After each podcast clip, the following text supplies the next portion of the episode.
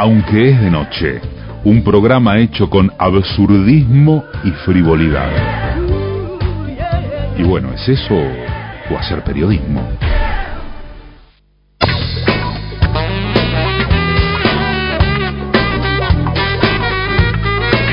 Seguimos, seguimos, aunque es de noche. Escuchábamos, como les decíamos, recién Tormenta de y por Edu Schmidt. Y estamos en comunicación. Placer enorme de tener esta comunicación telefónica con Edu Schmidt. Edu, muy buenas noches. Pablo Marchetti, Manu Campi, Lupe Cuevas, aquí. ¿Cómo estás? ¿Cómo andan? ¿Todo bien por ahí? Bien, bien, bien, todo bien. Bueno, nada más. Eh, bueno, ar- antes de meternos en, en la música, antes de meternos en el nuevo disco, antes de meternos en el anuncio, así lo anuncia el tipo, ¿eh? El streaming más croto de la galaxia, ¿eh? Vamos a ver, hay que cumplir, ¿eh? Hay que cumplir con semejante expectativa. Pero antes de meternos en todo eso, Edu, contanos, Trix, pasaron recién las 3 de la madrugada.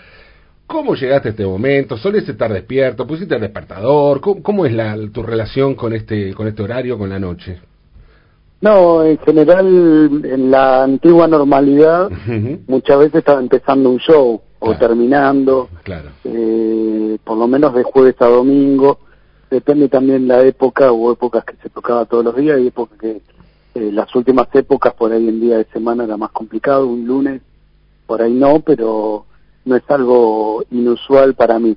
Pero bueno, ahora en la cuarentena mis horarios cambiaron y bueno, tuve que tuve que recordar un poco cómo era cómo eran esas épocas de Ah. hace seis meses. Claro. Parece que hablábamos de hace una década. pero Claro, sí, sí, parece sí, una, una eternidad. Y, y tenés, más allá del el hecho de del hacia afuera, tenés el- la noche hacia adentro, hacia la, aquello, ¿viste? Eh, porque muchas veces también se eh, está la noche como el, el lugar de salir eh, a tocar o a divertirse o de joda, lo que sea, pero está también la noche como lugar donde es soledad, introspección y crear, escribir, ese tipo de cosas.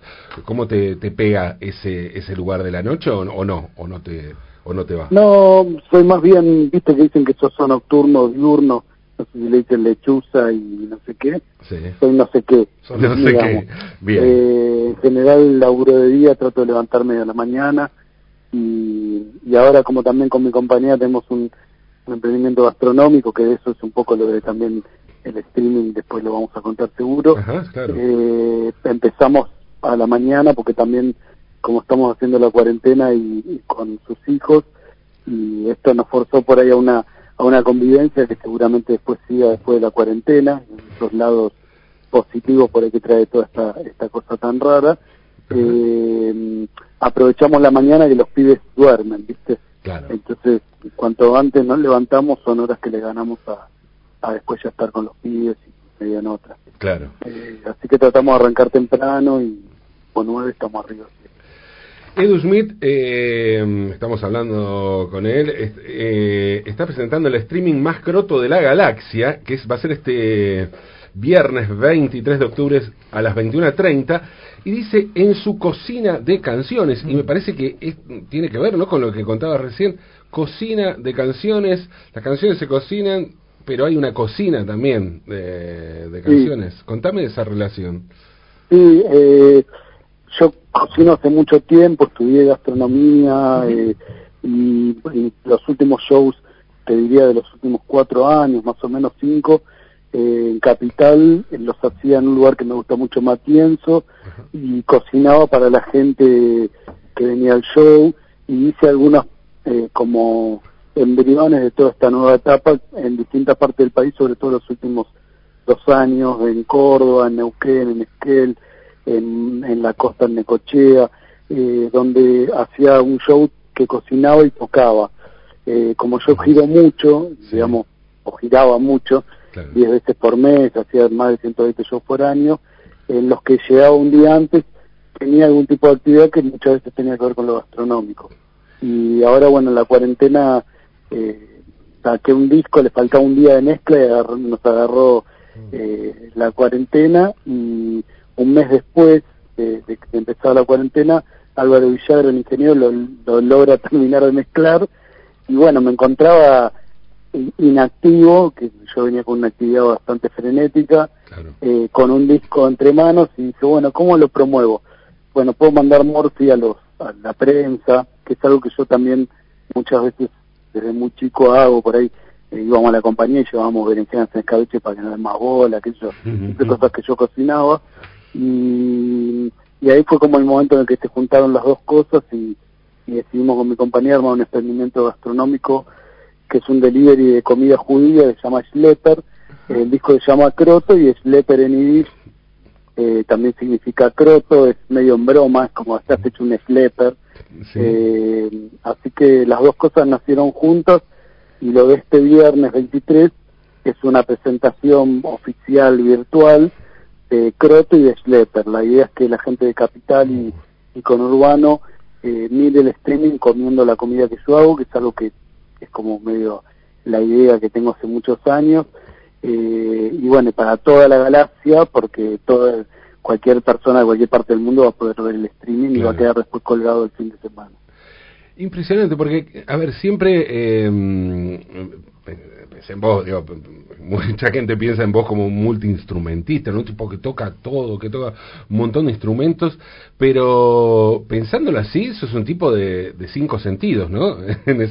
eh, porque la música acompañada por el, el, aromas, el gusto, la comida, ¿no? Lo que significa la comida, la veo como una experiencia de cinco sentidos de, eh, de. Sí, es un poco la idea y también es como lo más natural eh, en mí, digamos. No sé hacer muchas otras cosas. Parecen muchas, pero porque son, digamos que las únicas que, que me manejo más o menos bien y me siento cómodo de hacerlas, bueno, las la, fui uniendo a, a, todo este proyecto que lleva mi nombre, parece que hablar en tercera persona, eh, Edu Schmidt, pero eh, básicamente, bueno, es son las cosas que a mí me gustan hacer y es como si fuera una reunión en mi casa. En realidad es mentira porque en las reuniones en mi casa nada más cocino, no, no me pongo a tocar la guitarra y esa cosa, eh, no soy muy fogonero y eso. Eh, y es mi modo también de, de relacionarme con la gente. Eh, en mi vida personal soy bastante introvertido y, y estoy medio en mis cosas y cuando hago música, bueno, es cuando salgo al escenario y soy completamente extrovertido y me relaciono con todos. Y lo de cocina de canciones fue un poco juntar eso. Eh, viene de un taller que yo doy hace como 6, 7 años, que se llamaba La Fábrica de Canciones, como hubo mucha gente que usó un poco el nombre también en otras cosas, eh, al empezar este proyecto nuevo gastronómico, junté las dos cosas, se llama La Cocina de Canciones, eh, y la idea en el streaming es mostrar eso, es que entren a mi casa, que es donde funciona mi estudio de grabación, donde estoy con mi familia, que en algún momento vamos a comer en el patio y a cantar también, bajo un arbolito, todo medio eh, así, todo uh, medio artesanal. Y también vamos a pasar a mi cocina, donde vamos a cantar y también voy a presentar el plato de los milles de papa, que es como el emblema un poco con el que nació el proyecto, y voy a pasar la receta y después lo vamos a degustar. Obviamente la experiencia completa es que la gente esté comiendo un niche en mi casa, en su casa. Bueno, tuve un fallido ahí. Eh, es como que estén en mi casa. Eh, estamos hablando con Edu Schmidt, que está presentando su espectáculo em, El streaming más croto de la galaxia en su cocina de canciones. Esto es el 23 de octubre eh, el viernes, viernes que viene a las 21.30. Eh, contame, el inicio de Papa es eh, donde empezó todo, pero eh, ¿qué, qué, cuál es, contame un poco más de, de, cocina, de tu, de, de qué va la cocina, en este caso de la comida, ¿no? Después nos metemos en, la, en las canciones. Bueno, yo lo traigo de siempre, nosotros somos desde muy chiquito una familia digamos, de lo que se llamó judío progresista, o sea, no practicante, pero con descendencia judía, lo cual tiene una marca muy fuerte en uno porque, eh, digamos, básicamente nuestros abuelos eran los únicos sobrevivientes de muchos hermanos, toda esta cuestión trágica que, que tuvo la Segunda y la Primera Guerra Mundial, uno no puede, siendo segunda generación de guerra, no tenerla un poco en el ADN. Y la comida es algo que digamos, que te relaciona con, con toda esa parte seas practicante o no, digamos, a la hora de comer eh, sos eso, punto, no hay manera de esquivarle. Digamos. Entonces, eh, digamos, cuando empieza la cuarentena, mi vieja, que era la que cocinaba todos estos platos, nos empieza a mandar videos a, sus hijos como para tener algo más para hacer en la cuarentena. Eh, y yo el primer mes, eh, imagínate que venía de tanta actividad, yo tenía ya pasajes sacados para una gira de 10 días por la Patagonia, eh, bueno, nada, me encuentro con esto, me bajoneó bastante, no tenía ninguna necesidad de tocar, de componer tampoco, porque tenía un disco casi terminado, eh, que para qué componer nuevas canciones y todavía no sabía ni qué iba a hacer con ese disco, bueno. Pero ah, cuando me levantaba lo que sí tenía ganas era de cocinar. Entonces empecé a repasar esos platos con una mirada más, si querés, eh, obse, lo empecé a comparar con otros platos que habían, recetas que había en internet y en otros lados, eh, como para alcanzar el niche perfecto, digamos, que es esto que nos, a los que nos gusta cocinar, es como, bueno, quiero hacer el niche como yo lo comía de pibe. Eh, empecé a probar otros niches que hay en, digamos, en la oferta en, en Capital y no, no eran, ¿me entendés? O sea, por lo general, eh, lamentablemente la gente piensa que el niche de papa es eso que por eso algún cumpleaños de descendencia judía y es como una especie de empanada de papa, incluso hecho con, con tapa de empanada y una papa con un poco de cebolla sino más, que al lado de un niche de verdad es como la nada misma. Eh, y bueno, a partir del niche arrancó todo. Eh, dijimos, hagamos niches, vendámoslos por docena, eh, y después empezaron a incluirse otros platos, algunos que yo conocía y otros que aprendiendo sobre la marcha, y al emprendimiento le fue muy, muy bien, al punto de que yo daba más notas a, a gente que hacía, digamos, críticos gastronómicos o gente que hablaba de cómo reinventarse, esto que usó tanto en la pandemia y todo eso, eh, que de mi disco, ¿viste? Y un poco como la peli de Woody Allen que arman una panadería para panar un banco y les va mejor vendiendo panes, claro. Empecé a ser más exitoso con mi cliché de papa, bollos y falafel. claro. A ver, ¿cómo sigue la, lista? El track list, no, el food list. Eh, son, sí, tenemos como 12, 13 platos ahora y con un nivel de locura que el papá de mi compañera es Ferrero y le mandamos a hacer un un ahumador que lo hicimos lo hizo con dos latas de, esa de nafta. Y ahora sí hace dos tres semanas que estoy ahumando el pastrón. Son nueve horas de humo. Eh, a toda la locura de lo que el vecino no me imagino Edu. Sí ahora está más dirigido igual porque tiene una chimenea. Este se lo puedo tener como en la otra punta de mi casa. Eh, pero bueno todavía la locura para alcanzar la perfección no no termina. Y te digo que estoy teniendo ahora un pastrón de competitivo así a nivel internacional. Si hubiera una competencia, voy. No, ¿sabes, Edu, que ¿Qué haces, Manu? Te habla, te saluda de vuelta.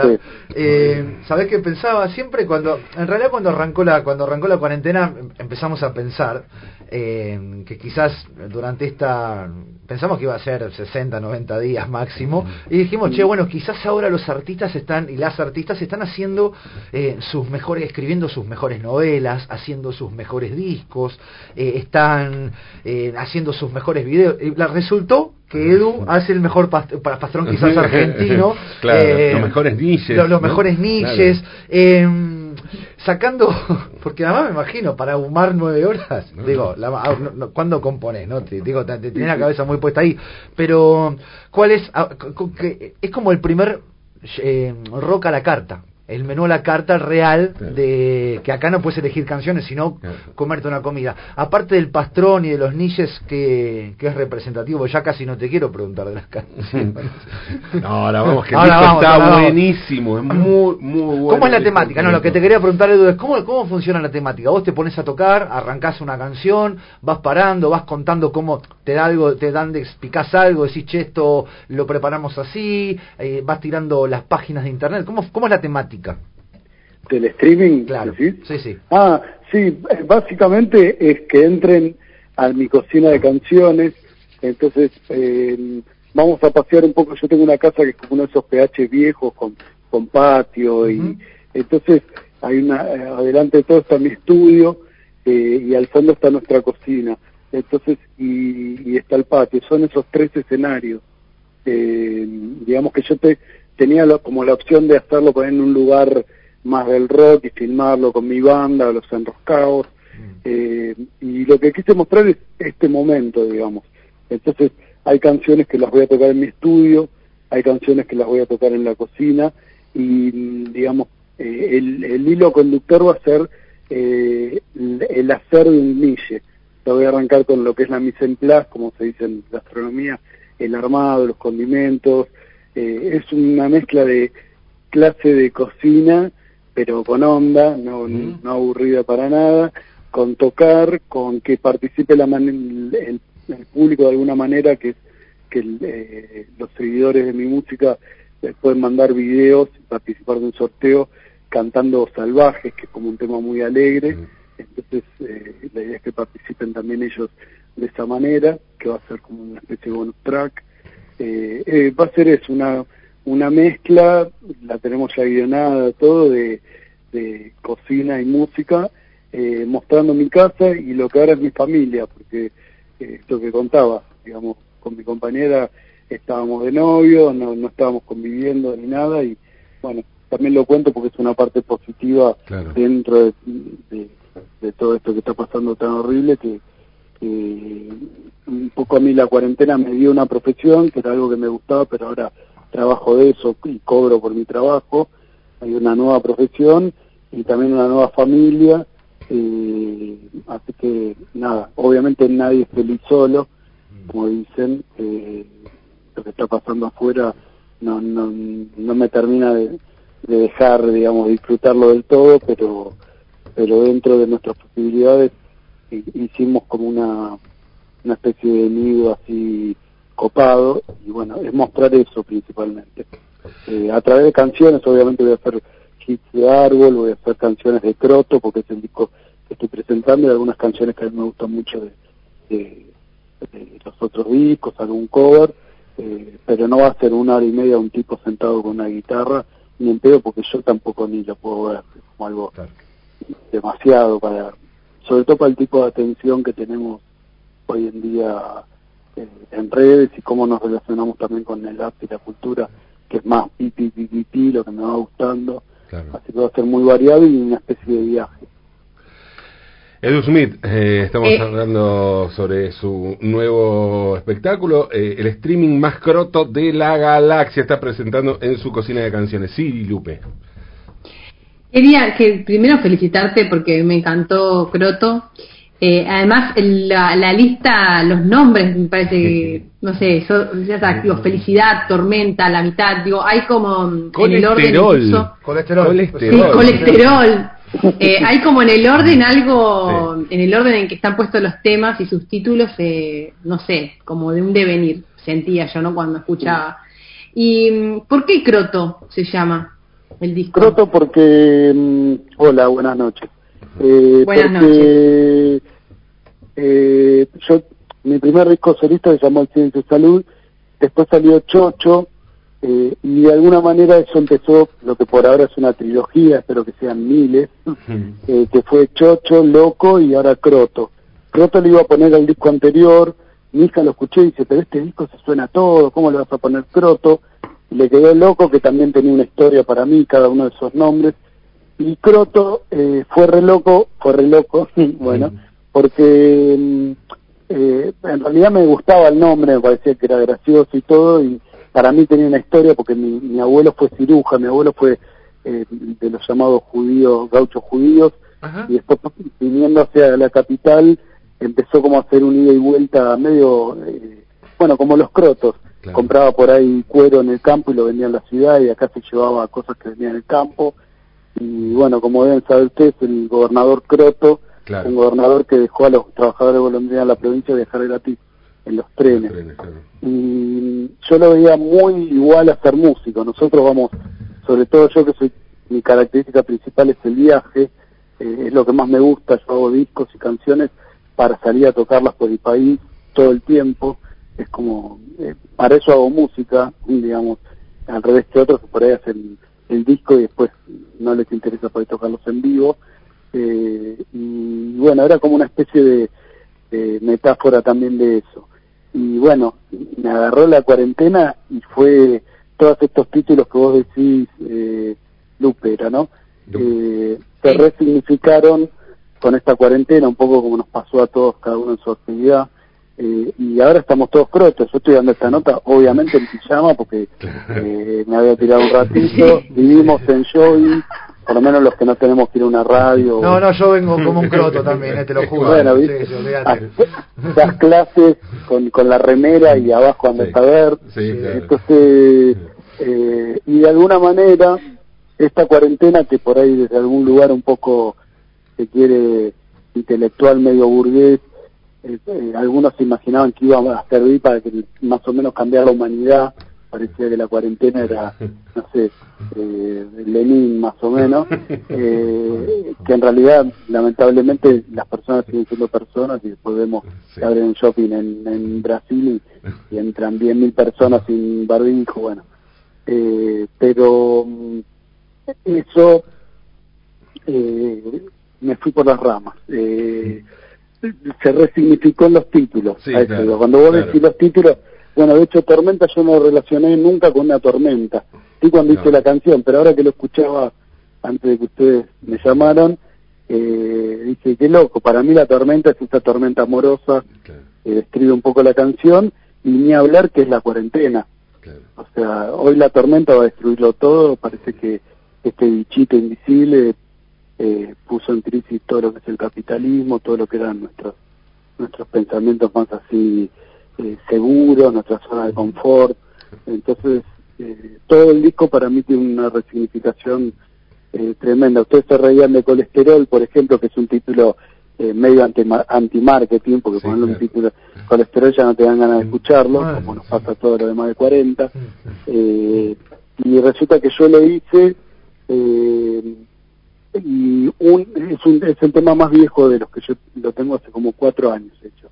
Y después de ese, hacer ese tema yo tuve un infarto. Mira qué loco. O sea, lo hice y tipo al medio año, eh, una gira en Uruguay, sin, sin ningún tipo de antecedentes, yo me infarté, no tenía el colesterol tan alto ni como dice la canción, nada, no tenía ninguno de los agravantes, ¿viste? No estaba ni muy gordo, no tomaba drogas, qué sé yo, no, nada y, y fue una especie de, como pasa muchas veces con, con las cosas que a veces uno escribe o eh, en el arte, ponele, medio premonitorias, re locas. Y bueno, viste que te lo conté y se quedaron todos callados. es como, eh, y el tema es gracioso y todo. Entonces, eh, bueno, un poco pasó eso con todo el disco, fue un poco premonitorio o, bueno, la suerte de que las canciones pueden ser resignificadas en distintos momentos. Sí, nos quedamos callados aparte con el peor de los silencios que es el de cómo me pude reír de esto, boludo. Oh. mirá lo que le ah. pasó. Pero también vamos a decir que el, el disco abre con felicidad, eh, que fue el primer single, ¿no? Que sacaste, lo sacaste como simple, eh, y que, que remite a, bueno, a, a una a una idea que eh, han trabajado compositores como Palito Ortega, digo, eh, desde evidentemente desde otra idea de felicidad, em, pero bueno, es un comienzo alegre a pesar de todo. Sí, tiene un poco la ironía o la, la doble mirada que yo siempre laburo ese tema. Eh, de que también es un tema que han trabajado muchos filósofos, claro. o sea, como la felicidad como algo inalcanzable al 100% y qué es lo que te hace caminar también, ese horizonte que, que siempre está lejos y te hace, te hace ir dando pasos en la vida y todo eso, sin ponerse muy, muy naif, digamos. Eh, el tema en la mezcla también, bueno, acá hay cuestiones un poco más técnicas, eh, quedó muy arriba, muy muy feliz, eh, pero la idea un poco era algo un poco más rockero con las guitarras eléctricas un poco más sucias, eh, pero bueno, tuvo que ver con cuestiones técnicas de cuando lo grabás, eh, que nunca el resultado, bueno, como cuando cocinas algo, es lo que uno pensó y digamos, siempre es distinto. Y yo ya estoy relajado con ese tema. Pero bueno, felicidad a dónde va, siempre escapándote de mí, ya la, al tercer verso, bueno, eh, se acabó la felicidad, ¿no? de alguna manera, con una música muy alegre y todo. Claro, muy alegre, eh, y sí, es rockera, pero tiene algo también de de alegría, si querés, nueva olera. Eh, a mí, por lo menos, me, me, sonó algo así y que sí, claro, contrasta también con, la, con el planteo de, de, la letra. Y vos sabés que, hablando de eso, hay como dos cosas que, que me llaman la atención en general de, tu obra. Eh, a mí me pareció un discazo croto que a priori yo diría, y es distinto de otros discos de 2000 Sí, no, sí, en el sentido de que hay una. jugás siempre con una libertad y una cosa muy, muy ecléctica, pero al mismo tiempo siempre fuiste así. Entonces no, no es que hay una ruptura y ahora haces eh, una una samba, por ejemplo. son cosas que siempre jugaste en con, con un pie en el... A ver, yo veo el, el, el flyer tuyo ¿no? del, del streaming y estás haciendo mosh con un charango en la mano. ¿No? Eh, me parece como una, una buena síntesis de, de, tu espíritu y también de, tu, de, tu, de tus búsquedas y, de los climas eh, por los que de los ámbitos por los que te mueves musicalmente eh, y hay otra cosa que me llama la atención antes decías que son más diurno que también tenés como aún con momentos de, distorsión extrema, nunca perdés esa luminosidad. Eh, pero son cosas absolutamente subjetivas lo que estoy diciendo. Eh, no sé, cosas que se ocurren.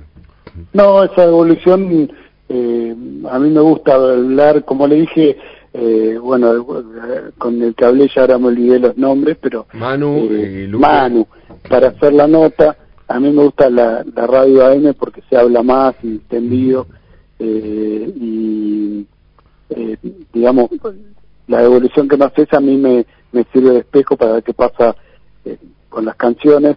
Eh, y hablábamos de felicidad que decían bueno por ahí está bueno siempre remite al tema más famoso de Palito Ortega de uno de los músicos que en los 80 se escuchó más y qué sé yo. Pero em, no es no es joda la felicidad no es poca cosa y no es poca cosa tener como objetivo eh, tratar de uno mantener la felicidad lo más arriba que se pueda y contagiarla. Yo eso lo aprendí de los Beatles.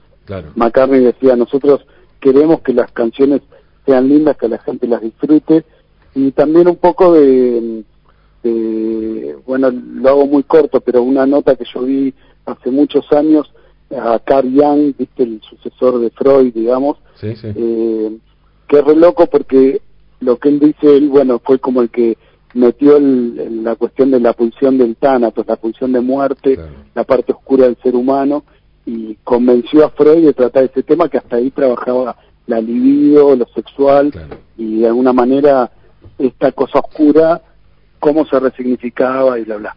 Entonces, en esa nota terminaba él muy viejito, una nota como en los 70, eh, que decía, finalmente, es una eh, es una obligación ética eh, alcanzar la felicidad. O sea la ética que define lo que está bien o lo que está mal eh, finalmente es una obligación si uno quiere alcanzar el bien ser feliz. Y lo decía un tipo muy denso viste no sí. eh, Mickey Vainilla claro. sí sí sí entonces eh, para mí es un objetivo sí importante y bueno, como pasó con El Fantasma en su momento, esa canción de árbol que hicimos con Pablito, eh, poder hablar de un tema como la muerte, que en Occidente es tabú, en Oriente no pasa eso, pero bueno, acá es como que no se habla, de hecho está prohibido no hablar en un discurso, hablar en... Eh, con un tono, eh, qué sé yo, empático, relajado, hasta lindo. Eh, esa es una búsqueda mía de, de siempre y y tiene que ver con eh, dentro de una canción tratar de transformar un poco las cosas, convertir por ahí algo negativo en algo positivo. Creo que es una de las funciones así que tiene medio curativas que tiene la música y el arte. Esto hace un par de años no lo ni yo lo sabía. Digamos, el tiempo la música también me salvó a mí. Eso que dicen muchos, bueno, a mí también me pasó. Eh, estamos hablando con Edu Smith. Vos sabés que Edu, decís esto y en realidad, obviamente, está la referencia de felicidad de Palito Ortega, eh, pero a mí me, me remite mucho más la letra a aquel tristeza, nota en fin, felicidad de Sin de, Vinicius de Moraes, ¿no? Esa, esa a felicidad y también, que es una idea de felicidad también. De una... Con la música también muy linda, carioca, y te lleva a la playa y todo, y te da un palazo en la cabeza. Exactamente. Y es un poco el tipo de, Exacto. de mensaje que a mí me, me resuena un poco con eso.